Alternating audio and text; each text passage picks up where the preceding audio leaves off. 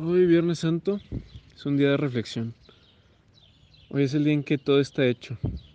Hoy es el día en que todo consumado es, como dijo Jesús. Hoy se cumple en Jesús la voluntad de Dios, a pesar de que Él a veces prefería otra cosa. Pero aún así, Jesús entregó a Dios, entregó todos sus miedos, sus inseguridades, sus enojos, sus tristezas, todo su ser, todo lo que Él es y era, lo puso en manos de Dios para hacer su voluntad, la cual tiene como objetivo salvarnos a ti y a mí. Hoy viernes acompañémoslo en este día a nuestra manera, pero quiero compartirles unos aprendizajes de dos personajes importantes, San Dimas y María la Madre de Dios. Estos personajes estuvieron presentes en momentos muy importantes de este día. San Dimas es uno de los dos ladrones con los que fue crucificado Jesús.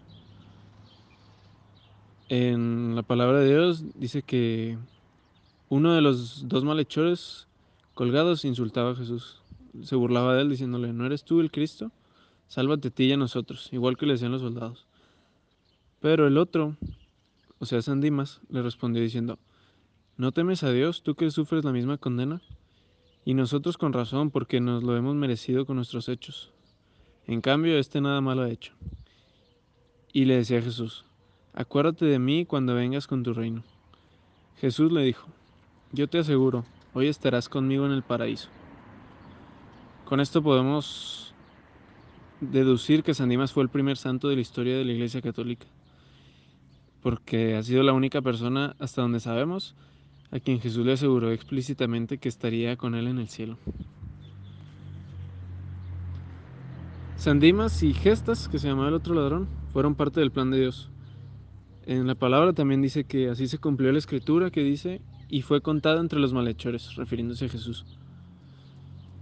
Dimas y Gestas, los dos ladrones, fueron parte del plan de Dios. La diferencia entre ellos era pues que Dimas reconoció a Jesús como rey. Lo reconoció como inocente y merecedor del cielo y de la resurrección. San Dimas creía en lo que Jesús decía y predicaba y humildemente se reconoció a sí mismo pecador.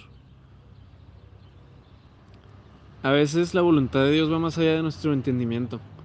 O sea, Dimas fue parte del plan de Dios. Ahora, ¿Dimas pecó? Pues claro que sí. Ahora, ¿nosotros no pecamos? Yo sí. Pero ¿Cómo sabemos que eso no es parte del plan de Dios? Pregúntate eso. Aún pecando, aún siendo imperfectos, podemos hacer su voluntad y ganarnos el cielo, podemos hacernos santos en el último segundo de nuestra vida. No estoy diciendo que justifiquemos así nuestros pecados, pero sí estoy diciendo que esos pecados también nos hacen y nos han hecho quienes hoy somos y nos han dejado un gran aprendizaje. Y si no nos han dejado un gran aprendizaje, probablemente es por eso que lo seguimos cometiendo. Lo que quiero llegar es que nunca es tarde para reconocer la grandeza de Dios como lo hizo San Dimas. Pedir su misericordia como lo hizo también Él. Reconocerlo Rey. Creer en su palabra y poner su confianza en Él. A pesar de estar siendo humillado, San Dimas se puso en las manos de Jesús y le pidió ayuda con humildad. Ahora, de María, la Madre de Dios, pues sabemos que ella también sufrió. Jesús no fue el único que sufrió este día. O sea, imagínense, María su mamá. A veces las mamás sufren más que nosotros cuando algo nos pasa, algo X. Entonces, pues María hoy está triste, por eso es el pésame a María. María está llorando a los pies de Jesús, pero al mismo tiempo está tranquila porque sabe que está haciendo la voluntad de Dios, como lo ha hecho toda su vida desde los 15 años más o menos que quedó embarazada por obra del Espíritu Santo.